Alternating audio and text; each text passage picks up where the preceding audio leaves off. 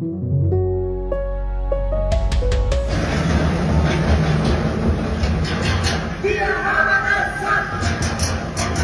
habe im Dezember gesagt, es reicht, zu viel ist zu viel. Nehmen Sie die Vorschläge zurück. Ein herzliches Willkommen für den Bundesminister für Finanzen, Herr Christian Lindner. Sie können mir doch nicht erzählen, dass Sie wegen des Agrardiesel hier sind. Es hat sich doch über Jahre und Jahrzehnte etwas aufgestaut.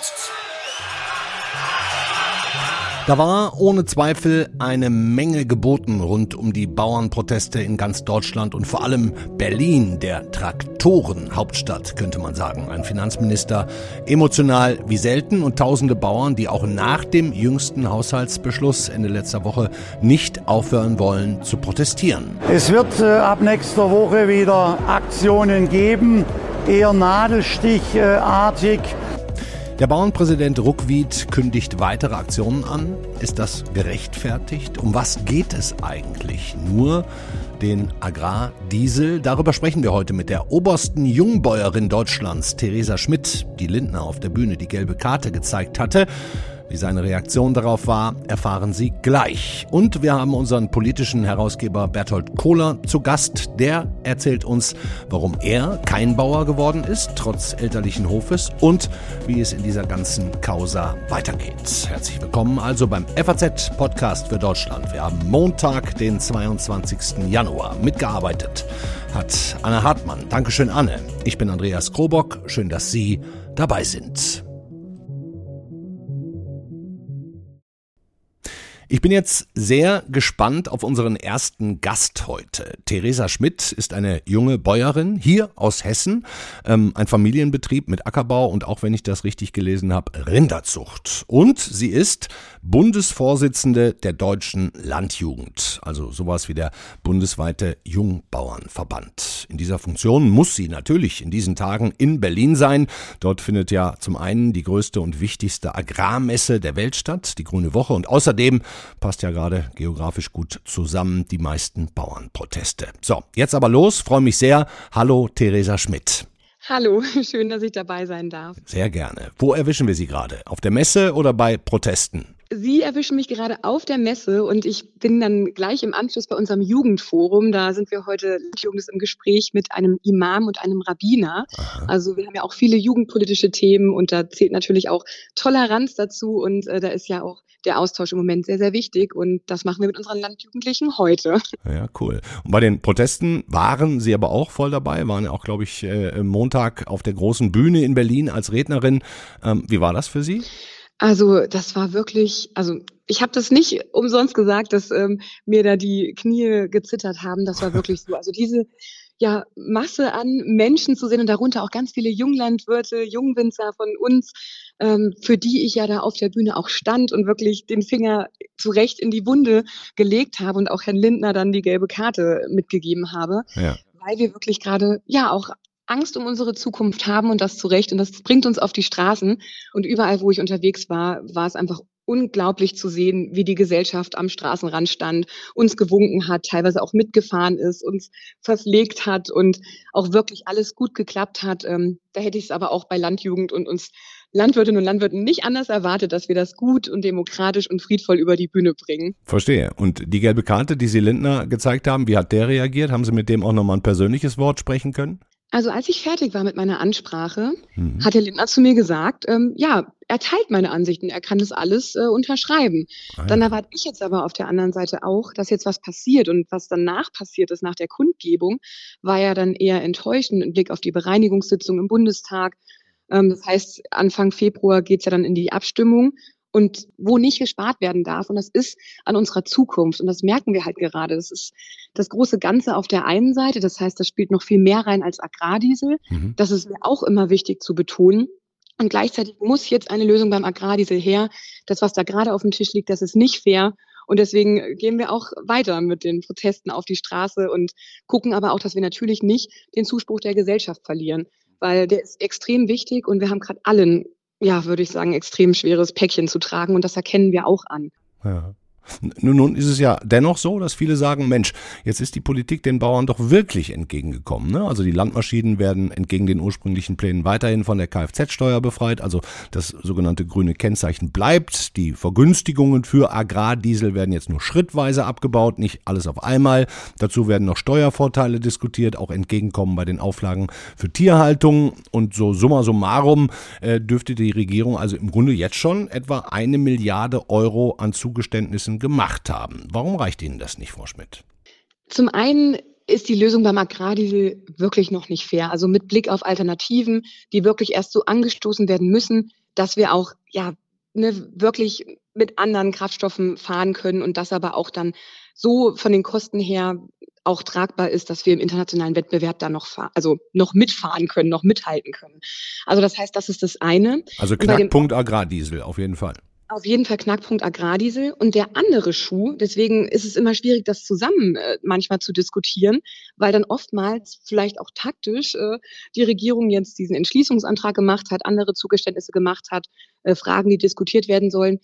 Da ist es mir halt nicht genug, weil wir brauchen jetzt Lösungen und wir haben die Lösungen durch die Zukunftskommission Landwirtschaft und auch zum Beispiel durch die Borchert-Kommission bei der Tierhaltung schon vor der Legislaturperiode auf dem Tisch gehabt. Ja. Das ist jetzt für mich so ein, ja, oder für uns junge Menschen, das, das, das können wir einfach nicht greifen, wie wir da schon so hinterherhängen können ähm, und wirklich, ja, uns die Zukunft genommen wird, statt dass da Zukunft mit uns gebaut wird. Und natürlich gab es auch eine vorherige Regierung, an die geht dieser äh, Appell oder der, der Frust dann natürlich auch. Also es ist nicht allein die Ampel. Mhm. Es geht doch hier wirklich auch um Vertrauen und auch um Wertschätzung. Und die Wertschätzung, wir haben es ja eben auch schon gesagt, aus der Gesellschaft ist der Zuspruch da. Jetzt fehlt aber einfach der Zuspruch aus der Politik, dass wir hier einfach Weichen gestellt bekommen für unsere Zukunft. Das macht uns nämlich gerade wirklich, ja, zu Recht auch sauer, dass das nicht passiert. Ein, eine Nachfrage nochmal zum Agrardiesel. Ich meine, ähm, es, es, ist ja de facto wohl so, dass wir alle mithelfen müssen. Also Sie haben ja gerade die Gesellschaft angesprochen, den Klimawandel zu stoppen. Ähm, muss ja jetzt ja auch jeder Autofahrer mit dem steigenden CO2-Preis leben und, und mehr bezahlen. Ähm, bei manchen kommt das so an, als würden die Bauern nicht mithelfen wollen. Ähm, können Sie das einordnen? Also auf jeden Fall war, also wenn ich für alle Landwirtinnen und Landwirte hier spreche, dann mache ich das auch wirklich selbstbewusst, wenn ich sage, wir sehen, was andere gerade für ein Päckchen zu tragen haben und auch wir als Landwirte sind ja Verbraucher. Mhm. Das erkläre ich dann auch immer gerne. Wir haben ja auch mit hohen Betriebsmittelpreisen schon in den letzten Jahren zu kämpfen, mit hohen Energiepreisen. Wir zahlen auch für CO2 und deswegen ist diese Rückvergütung teilweise der Steuer. Wir kriegen sie ja auch nur circa 50 Prozent zurück, also von ja, das sind paar 40 Cent, kriegen wir 21,48 Cent wieder. Also das heißt, wir haben die ja nicht komplett rückerstattet. Ne? Also das ist mir immer wichtig, das deutlich zu machen und zu sagen, hey, wir sehen, dass es uns gerade allen schlecht geht, nur dürfen wir auch nicht den ehrlichen Blick wirklich auch frei von Vorurteilen auf die Landwirtschaft ähm, ja, verlieren und wirklich auch zu gucken, wie, wie funktioniert Landwirtschaft, weil das ist es in den letzten oder ist uns in den letzten Wochen auch immer schon mal ja, negativ aufgestoßen. Ähm, dass eben auch viele in der Gesellschaft die Landwirtschaft so darstellen, als würden wir hier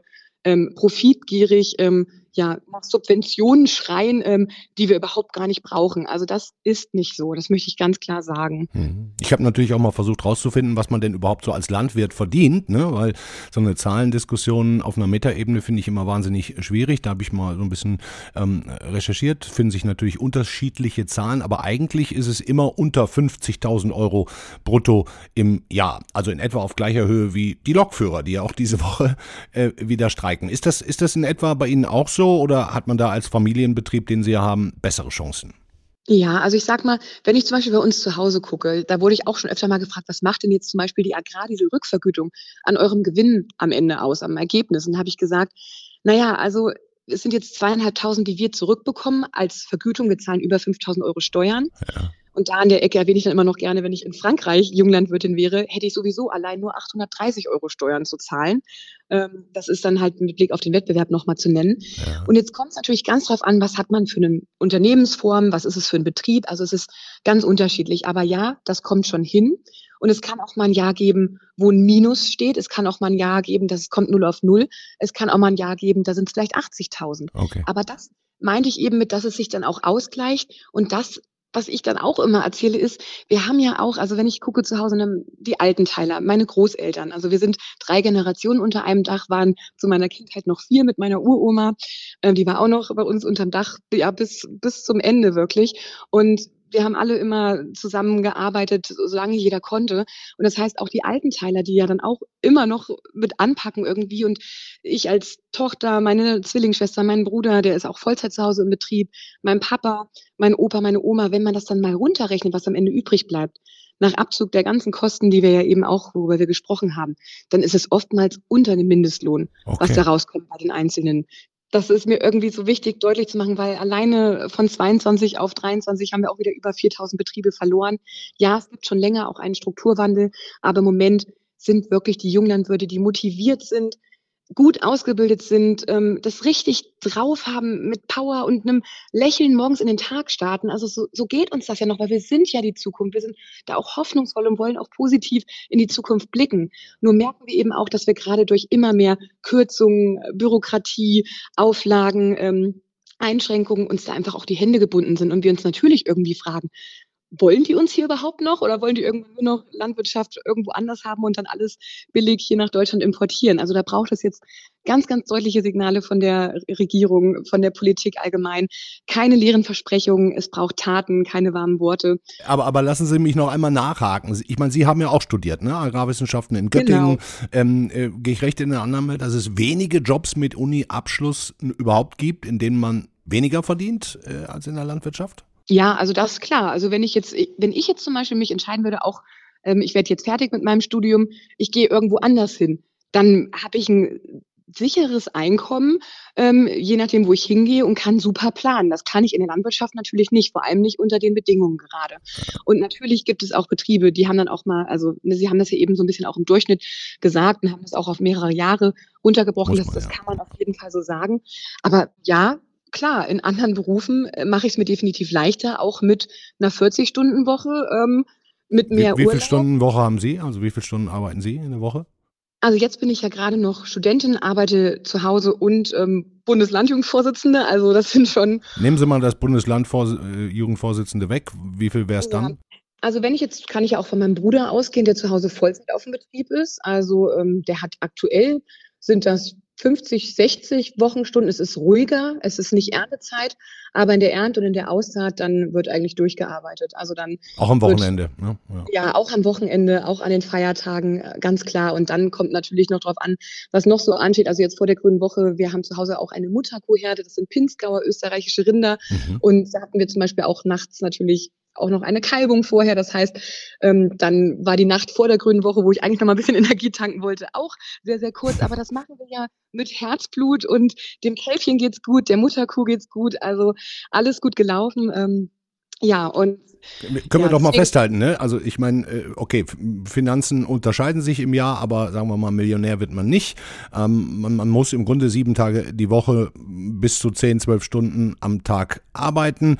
Ähm, man hat keine große Sicherheit, was das Jahr angeht. Ähm, jetzt sagen Sie, die Politik soll die Weichen stellen, aber passt vielleicht der Beruf des Landwirts auch gar nicht mehr mit modernen Anforderungen von jungen Leuten an sowas wie Work-Life-Balance zusammen? Wie, wie sehen Sie das?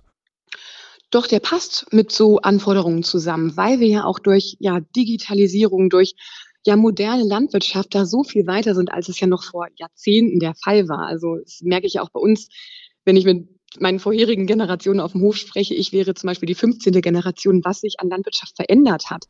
Aber mit Blick darauf, ähm, wirklich auch zum Beispiel, was im Stall Erleichterung bringt. Äh, wir können ja gerade gar nicht investieren in solche Geschichten, weil wir wirklich nicht wissen, zum Beispiel, wenn wir bei der Tierhaltung gucken.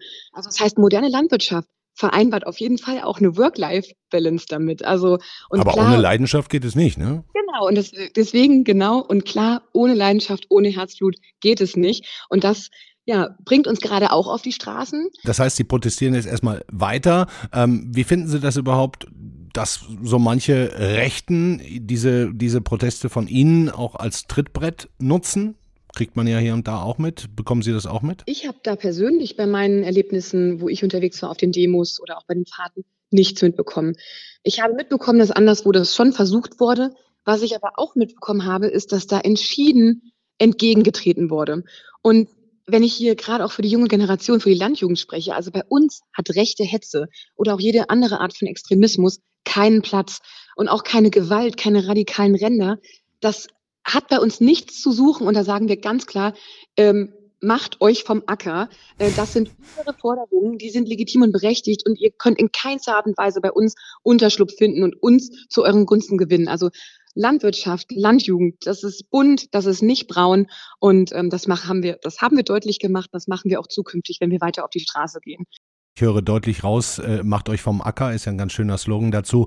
Frau Schmidt, jetzt haben Sie zum Schluss noch einen Wunsch frei. Ähm, äußern Sie den, wenn Sie einen hätten.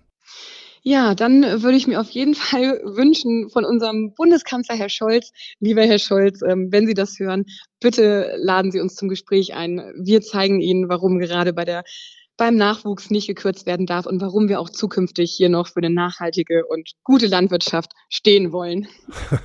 Dankeschön, Theresa Schmidt. Beste Grüße nach Berlin. Vielen, vielen Dank auch Ihnen. Was nehmen wir mit aus dem Gespräch mit der jungen Bäuerin? Die Betriebe sterben, junge Menschen überlegen sich mehr als dreimal, ob sie den Betrieb der Eltern weiterführen sollen. Reich wird man selten, Arbeit ist viel und der Agrardiesel, tja, der steht irgendwie als Synonym für viele andere politische Versäumnisse und auch Gefühle des Vergessenwerdens in dieser deutschen Gesellschaft.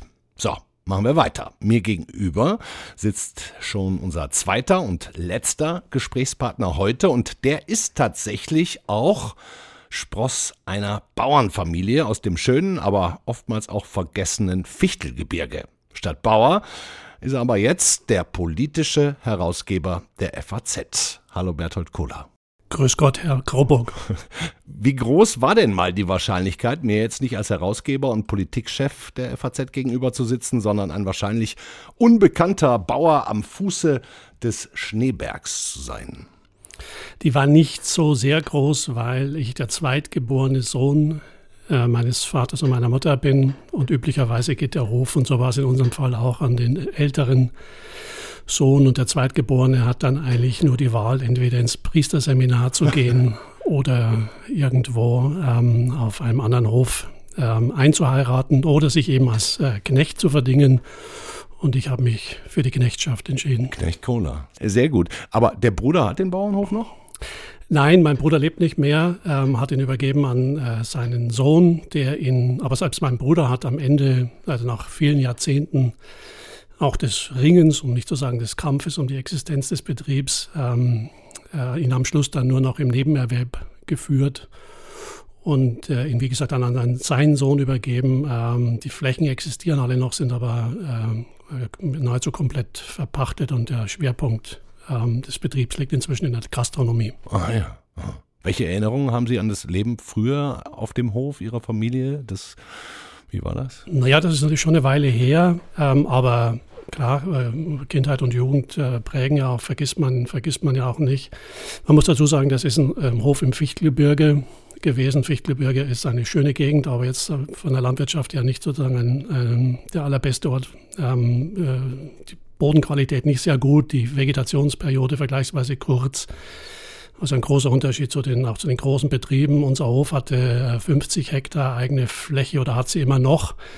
Das war zu meiner Zeit, also als ich da aufgewachsen bin, war das der zweitgrößte Hof äh, im, äh, im Landkreis. Aber ähm, heute haben wir in Deutschland eine durchschnittliche Betriebsgröße von ungefähr 63 Hektar. Ah ähm, also man kann sehen, dass ähm, es gibt also große Spreizung. Im, im, gerade im Norden und im Osten gibt es ja riesige äh, Betriebe mit mehreren hundert und nicht zu sagen tausend Hektar Land. Also da verglichen damit war unser oder ist unser Hof ein, ein sehr kleiner. Ja, zur Vorstellung, so ein Hektar entspricht in etwa einem Fußballfeld. Ne? Genau. Ja also 50 Fußballfelder. Und waren Sie da auch voll eingespannt als Kind? Um naja, gut, das ist, das ist ja auf Bauernhöfen äh, gang und gäbe. Das geht auch gar nicht anders. Also da, da wird man von frühester Kindheit äh, mit aufs, auf den Kartoffelacker genommen und äh, äh, bei allem eingespannt, ähm, was man eigentlich als, als, auch als Kind schon leisten kann. Also ähm, deswegen, nicht nur deswegen, aber auch deswegen haben, äh, hatten früher jedenfalls Bauernfamilien auch viele Kinder, weil das eben auch immer viele Arbeitskräfte waren. Das heißt, obwohl Sie natürlich immer der journalistischen Neutralität verpflichtet sind, Sie können nur schwer verhehlen, dass in Ihrer Brust auch ein bäuerliches Herz schlägt. Ja, das äh, kann ich nicht und will ich auch nicht verhehlen. Also das, äh, das Bauernblut ist schon relativ dick und ich glaube, das spielt auch einfach eine Rolle in den Diskussionen, die wir jetzt sehen und hören. Auch so dieses Gefühl, in, in einer Reihe von, äh, von Generationen zu stehen, von denen man weiß, ja, dass sie, dass sie nicht unbedingt immer ein leichtes Leben hatten, aber so ihr Leben lang ähm, äh, auf und für diesen Hof gearbeitet haben ähm, das prägt schon und das prägt dann, glaube ich, auch die Haltung zu dem Beruf ähm, äh, und, und dann auch in den Diskussionen, die wir gerade erleben. Hm, wären Sie selbst gerne mit dem Trecker nach Berlin gefahren? Ja, ja, also mir, mir, fehlt der Führerschein. Also ich hätte, ich könnte, ich bin früher natürlich und das, das, das, äh, das ist so, man, man hat, man sitzt da, also sagen wir mal, die, die, die Traktoren, äh, die ich in meiner Kindheit noch erlebt habe, waren deutlich, deutlich kleiner äh, als das, was wir da gesehen haben. Und da brauchen Sie einen Führerschein. Ich glaube, mit meinem alten Dreier-Führerschein könnte ich die gar nicht fahren. Ja, okay. Dann sagen Sie doch mal, beziehungsweise beantworten Sie mir die Frage, die Sie in Ihrem Aufmacher für die Sonntagszeitung vor acht Tagen, den verlinke ich natürlich auch nochmal, selbst aufgeworfen haben. Sind diese Bauern, Herr Kohler, eine Zitat undankbare Bande? Nein, natürlich. Nein, also das Problem ist, ist, er fängt ja schon damit an, dass, wer sind denn die Bauern? Okay. Und, und der, der, Berufsstand und überhaupt die Landwirtschaft ist eine, eine sehr heterogene ähm, Gruppe in, in, in, Deutschland, eben was Betriebsgrößen angeht. Und das spielt schon eine, eine ganz äh, besondere Rolle. Ähm, können einfach sagen wir mal, den, den kleinen äh, bäuerlichen Familienbetrieb irgendwo in der Mittelgebirge nicht wirklich äh, vergleichen mit einem großen, fast schon industriell arbeitenden Betrieb eben in, in äh, Norddeutschland oder Ostdeutschland. Auch die Maßnahmen, auch diese, die Beschlüsse der Bundesregierung treffen ja diesen, diese, diese Landwirtschaft eben, weil sie so sehr verschieden ist, so, so heterogen ist, sehr unterschiedlich.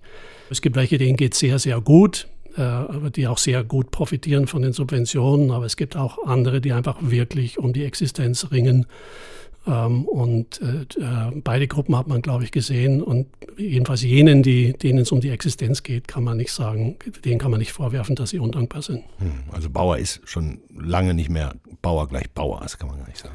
Nein, wenn es jemals so war, ich meine, das auch, auch in der Vergangenheit äh, äh, waren die ostelbischen Güter was anderes als, wie gesagt, als, als kleine äh, Betriebe, also die eher schon bilderbuchmäßig gewesen sind, ja, mit einer Kuh, zwei Säuen und hinten kräht der Hahn, ja, aber die gibt es ja nun gar nicht mehr, aber es gibt eben, wie gesagt, äh, gerade in den Mittelgebirgslandschaften ähm, gibt es einfach keine riesigen Betriebe und die Möglichkeiten, dort auch zu vergrößern und, und ähm, effizienter zu arbeiten, sind da begrenzt. Hm. Apropos Vergangenheit, der baden-württembergische Ministerpräsident Winfried Kretschmann, der hat ein ganz altes Histörchen aus dem Ärmel geschüttelt und als Anfang der Wut quasi den Bauernkrieg im Jahr 1524 genannt. Die damaligen Ziele wie Freiheitsrechte oder Mitbestimmung hätten nichts von ihrer Aktualität verloren. Gehen Sie damit? Naja, ich glaube, zum Glück sind wir von, dem, von der Wiederauflage der, der, Bauernkriege weit entfernt. Aber was die Bauern auf die Straße treibt, so wie ich das sehe und äh, mitbekommen habe, ist tatsächlich so ein bisschen das Gefühl der Machtlosigkeit. Also ähm, auch das ist ja häufig jetzt schon thematisiert worden gegenüber der Ma Marktmacht äh, der, der ähm, Supermarktketten zum Beispiel, die einfach Preise diktieren können, äh, die sehr, sehr schwierig sind dann für die Erzeuger. Wir haben einfach das Gefühl, in vielen Fällen, sie stehen vor der Quadratur des Kreises. Einerseits sollen sie zu Weltmarktpreisen äh, günstige Lebensmittel produzieren, auf der anderen Seite äh, kommt, ein, kommen ständig neue Anforderungen dazu beim Thema Tierwohl, Umweltschutz, Klimaschutz, Naturschutz. Ähm, und das erzeugt insgesamt, glaube ich, ein, ein Gefühl der Machtlosigkeit. Und zu guter Letzt ähm, haben wir das ja auch schon gesehen, ähm, die auch schon vielfach erwähnte und zitierte in den diversen Diskussionen zitierte Borchardt-Kommission hat ja schon eine ganze Vielzahl von Vorschlägen gemacht, äh, letztes Jahr dann aber frustriert ihre Arbeit eingestellt, weil es dann nichts davon umgesetzt worden ist. Mhm. All das glaube ich, äh, trägt zu diesem Gefühl der Machtlosigkeit und der Aus des Ausgeliefertseins bei. Hm. Also dürfen die jetzt auch Straßen lahmlegen und sind dann keine, in Anführungszeichen, Terroristen, wie man ja zum Beispiel die Klimakleber bezeichnet hat. Naja, ich glaube, der, äh, der Protest der Bauern war äh, im Vergleich zu, zu den Klimaklebern, aber vor allem auch zu anderen Berufsgenossen, also in anderen europäischen Ländern, ich erinnere mich da mal an die, an die äh, Aktionen der französischen ba ba Bauern, war doch sehr gesittet. Ja. Ich bin, bin aber auch ehrlicherweise gar nicht unbeeindruckt, wie viel die Proteste eigentlich schon gebracht haben in kürzester Zeit. Die Regierung ist ja durchaus ein Stück zurückgerudert. Ähm, das habe ich gerade mit der Jungbäuerin Theresa Schmidt auch äh, durchdekliniert. Glauben Sie, dass die Hoffnungen ähm, unserer ersten Gesprächspartnerin berechtigt sind, dass die Ampel auch den Agrardiesel noch einkassiert vor der Abstimmung im Parlament, die ja schon nächste Woche kommt? Das halte ich für unwahrscheinlich, weil dann würde die Regierung ja ihr Gesicht komplett verlieren. Also sie hat ja schon zugestehen müssen und das auch selber ja eben getan, dass die Kürzungen auch aus ihrer Sicht jetzt im Nachhinein äh, als unverhältnismäßig betrachtet worden sind.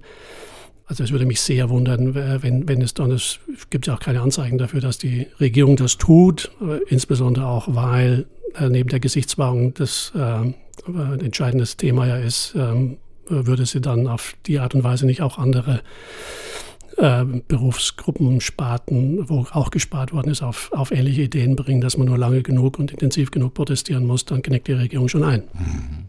Also was dann, wenn nicht, ist die nächste Frage. Nehmen die Bauern das dann einfach hin, fahren mit ihren Treckern nach Hause und schließen noch mehr Betriebe oder walzen die den Zaun vom Kanzleramt nieder? Wie geht es dann weiter? Ja, ich glaube, das so radikal wird es nicht werden. Der Bauernverband hat ja angekündigt, also eher ähm, nadelstichartige Aktionen zu machen. Ähm, ich könnte mir vorstellen, dass äh, die auch mal ähm, vor die Supermärkte ziehen, ähm, weil das ist ja ein Thema, eben die Marktmacht der, der äh, großen Ketten. Ich kann mir schon vorstellen, auch durch die Erfahrung, dass jetzt doch äh, relativ viel Verständnis gab äh, in der breiten Bevölkerung, das haben die Bauern ja erfahren, also auch über die Umfragen, aber auch im, im direkten Gespräch quasi an der Straße, mhm. äh, dass sie das dazu ermutigt, mit den Aktionen weiterzumachen in einem, in einem, in einem bestimmten Maß. Ich nehme an, dass die, dass die, die Bauern und ihre Verbände da den Druck natürlich schon aufrechterhalten wollen. Ja. Sie sprechen jetzt gerade auch das, das Thema Supermärkte an. Da, da, ist ja so die ganz große Frage vielleicht dahinter, was der gemeine Durchschnittsdeutsche eigentlich auf dem Teller haben will. Ne? Also Schweinefleisch aus China, Äpfel aus Polen, Getreide aus der Ukraine oder doch lieber, wie Sie schreiben, Milch von glücklichen Kühen um die Ecke und Schnitzel von sich unter Eichen suhlenden Schweinen. Ne? Naja, am Schluss, am Schluss würde ich auch sagen, kriegt der kriegen auch die Verbraucher sozusagen das, was sie wollen, und, um, nicht zu sagen, was sie verdienen. Ja. Ähm, also das, da, klar, das ist die große Entscheidung. Ähm, will ich eine, eine auch regional wirtschaftende Landwirtschaft haben und erhalten aus, aus verschiedenen Gründen, Pflege der Kulturlandschaft, aber auch Sicherstellung der Versorgungssicherheit. Das finde ich ist ein, ist ein, ist ein Thema, das, das man auf gar keinen Fall vergessen darf. Die Ukraine, ne? Also. Die Ukraine, ja. Wir haben gesehen, dass, dass Putin nicht nur Gas, Gas als Waffe einsetzt, sondern auch Weizen. Ja. Alles so. Und ähm, äh, von daher äh, klar, liegt es an uns, liegt es an den Konsumenten und natürlich aber auch an der, an der Politik zu sagen, äh, was, was wollen wir eigentlich haben, was ist uns wichtig und äh, welchen Preis sind wir bereit dafür zu zahlen. Mhm. Sie sind bereit dazu, den Preis zu bezahlen und gehen immer auf Wochenmärkten beim Erzeuger einkaufen? Nee, das, ich gehe nicht nur auf Wochenmärkten einkaufen, aber, aber wenn ich äh, an der Kühltheke im Supermarkt ähm, stehe, also ich brauche äh, ich brauch kein äh, Fleisch mehr mit nach Hause zu bringen, das nicht in der, in der Tierwohl-Kategorie 4 ist. Also ähm, das ist dann halt teurer ja, äh, als, als ähm, ein Schnitzel, das aus, das aus reiner Stallhaltung mit Kategorie 1 kommt. Ja, aber ähm, dafür weiß man auch, dass ähm, äh, die Tiere äh, in der Stufe 4 artgerechter gehalten werden als in Stufe 1. Ja, Sie haben Abschlussfrage gerade von der Quadratur des Kreises für die Bauern gesprochen. Ähm, wenn wir das jetzt als Gesamtkomplex Verbraucher, Supermärkte, Bauern, Regierung nehmen, was wäre denn eine gute Lösung? Wie, wie, wie käme man denn aus dieser Quadratur des Kreises überhaupt heraus? Ja, am liebsten wäre es mir, wenn die, also die Konsumenten wie gesagt, die Bereitschaft zeigen würden, äh, entsprechende Leistungen der Bauern eben auch über den Preis zu honorieren. Mhm. Beispielsweise bei der Tierhaltung. Das ist schwierig. Es ist auch nicht so, dass es jeder, jeder leisten kann. Ja. Aber wenn man sich die Vorschläge der Borchardt-Kommission anschaut, die ja sich insbesondere mit der Tierhaltung beschäftigt hat, die haben ja vorgeschlagen, dass man, dass man äh, auf den Liter Milch ein paar Cent draufschlägt, äh, aufs Kilo Fleisch äh, 40 Cent und haben das mal ausgerechnet und äh, kamen äh, zu dem Schluss, dass das bei dem unveränderten Konsumverhalten sich im Jahr mit 35 Euro niederschlagen würde. Mhm. Ähm, und ich glaube, das ist für, für viele äh, zu leisten. Ähm, so, und wenn das ähm, sozusagen nicht über, über kartellrechtliche Schritte geht, die die Regierung ja prüfen wird, im Sinne von, also was, wie steht es um die Marktmacht der Supermärkte beispielsweise, ähm, dann kann man das natürlich über eine Tierwohlabgabe machen. Das heißt also, dass gesetzlich festgelegt wird, dass, dass es einen Aufschlag gibt auf, äh, auf, auf tierische Produkte, die dann entsprechend ähm, äh, den Bauern zur Verfügung gestellt werden, die Mittel, die dadurch generiert werden, um Ställe umzubauen, einfach die Tierhaltung zu ändern, so dass ähm, äh, auf die Art und Weise A, dem Tierwohl Rechnung äh, getragen wird. In aller Regel kann, kann man aber auch davon ausgehen, auch wenn nicht jede Sau sich dann unter einer Eiche schulen kann, dass die Qualität äh, der Produkte, des Fleisches etc. besser wird. Hm. Also wäre Ihre Forderung quasi, dass die Borchert-Kommission ihre Arbeit wieder aufnimmt und dann auch gehört wird? Ja, äh, entweder so oder dass man auf jeden Fall die, die, die, die bereits erarbeiteten Ratschläge, und das ist ja sehr ähm, aus, äh, detailliert, dass man die aufgreift und, und äh, weiterentwickelt. Also ich glaube, wir haben äh, kein Erkenntnisproblem, wir haben ein Umsetzungsproblem. Das ist übrigens nicht der einzige Bereich in der deutschen Politik, wo das so ist. Dankeschön, Bertolt Kohler. Sehr gerne.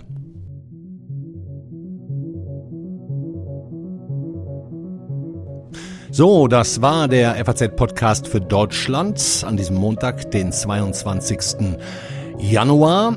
Die Links, die ich Ihnen versprochen habe, hänge ich in die Shownotes, auch den großen Text des Herausgebers Bertolt Kohler, der Fastbauer geworden wäre. Vielen Dank auch immer wieder für Ihre vielen Hörer-Mails. Michael Kafka zum Beispiel, Gemeindereferent und Betriebsseelsorger aus Rosenheim, hatte geschrieben, er wolle wissen, wie groß sei eigentlich die Macht der Verbraucher und wie sehe es mit den Steuerungsmöglichkeiten der Politik aus. Er glaubt, ähm, dass jeder Einzelne da mehr Macht habe, als oft in der Öffentlichkeit diskutiert werde. Ja, lieber Herr Kafka, ähm, vielleicht hat der gute Berthold Kohler Ihnen da gerade ähm, eine Antwort drauf gegeben. Dann haben wir noch Frank Rinn, den pick ich mir auch noch heraus. Der hatte auf den Podcast letzte Woche aus Davos ähm, einige Anmerkungen. Er schreibt, sehr geehrter Herr Knob, der war mein Gesprächspartner, die Aussagen aus Davos zum technologischen Rückstand Deutschlands könne er nur zustimmen. Über die systeminhärenten Innovationsfeindlichkeiten hier könne er als Kleinunternehmer seit vielen Jahrzehnten einige Bücher schreiben. Ja, lieber Herr Rinn, Dankeschön auch für diese Nachricht. Da habe ich noch den Hinweis, ähm, wenn Sie es noch dicker haben wollen, hören Sie in die aktuelle Digitech-Folge herein. Die hat der Kollege Knob aus Davos produziert und da geht es nochmal mm, deutlich tiefer als in unserem Podcast für Deutschland dazu vergangenen Mittwoch. So, das soll es für heute erstmal gewesen sein. Morgen früh, nee, morgen früh hören Sie den Frühdenker wieder mit den aktuellen Themen des Tages in aller Kürze. Morgen Abend bin ich dann wieder für Sie da. Da haben wir als Thema die AfD. Machen Sie es gut, schönen Abend. Ciao.